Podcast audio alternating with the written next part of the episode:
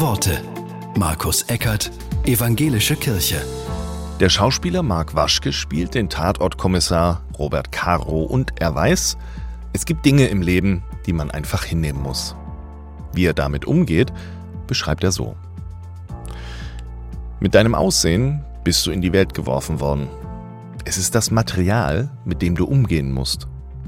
Du kannst ein bisschen was machen, dich pflegen, auf dich aufpassen oder schöne Kleider anziehen.